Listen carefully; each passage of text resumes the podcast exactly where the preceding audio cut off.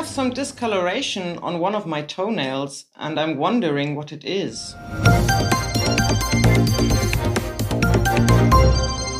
Es ist wieder Mittwoch und damit Podcastzeit bei das PTA Magazin. Hallo und herzlich willkommen zum PTA Funk, unserem Podcast für PTA und alle, die uns zuhören möchten.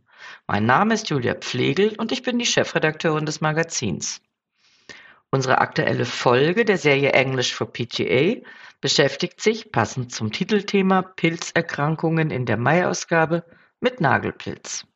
Eine Kundin hat eine Verfärbung eines Zehennagels bemerkt und holt sich Rat in der Apotheke. Hören Sie den Dialog zwischen PTA und Kundin und frischen Sie Ihre Englischkenntnisse auf. Wenn Sie den Dialog mitlesen möchten, können Sie das auf unserer Website das-pta-magazin.de slash englisch gerne tun.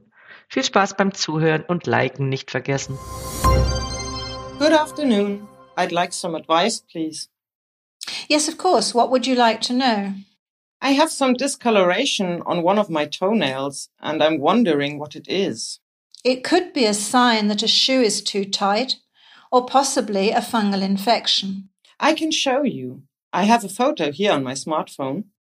Yes, I see. It's probably the beginning of a fungal infection. So, what can I do about it?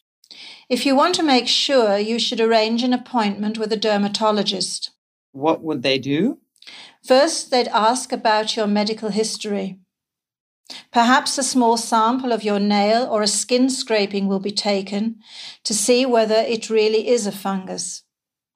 If it is, a culture may be done to find out which type.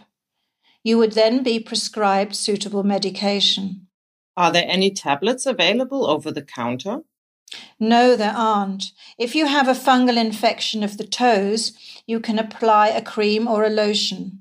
If it's on the nails, the situation is more complicated.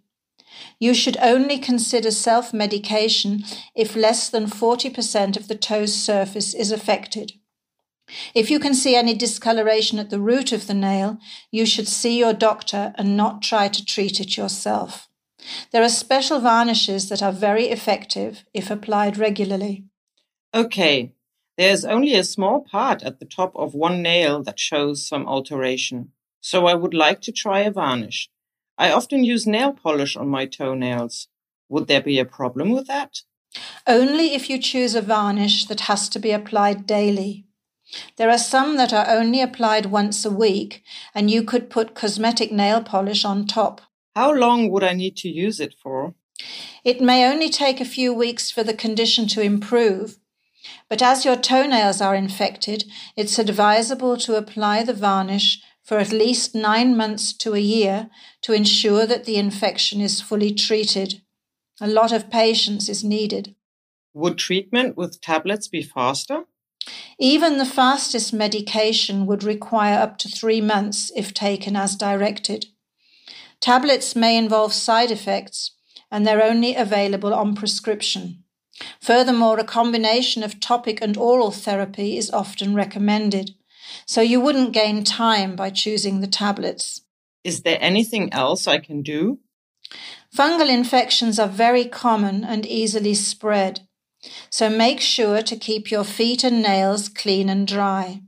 Don't go barefoot in public places, especially in locker rooms or showers, and don't share towels or nail clippers with others.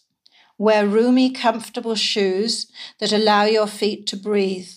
Let them air for about 24 hours before wearing them again, and use a disinfectant spray in all footwear. Whenever possible, wash towels, socks, and bedclothes at a temperature of, of at least 60 degrees centigrade. Can you show me the weekly vanish? Please, I'd like to try that. Yes, of course. If you notice any unusual changes in the nail in the next two to three weeks, you should see your dermatologist as soon as possible. Thank you. You're welcome. Das war unsere aktuelle Episode vom PTA Funk.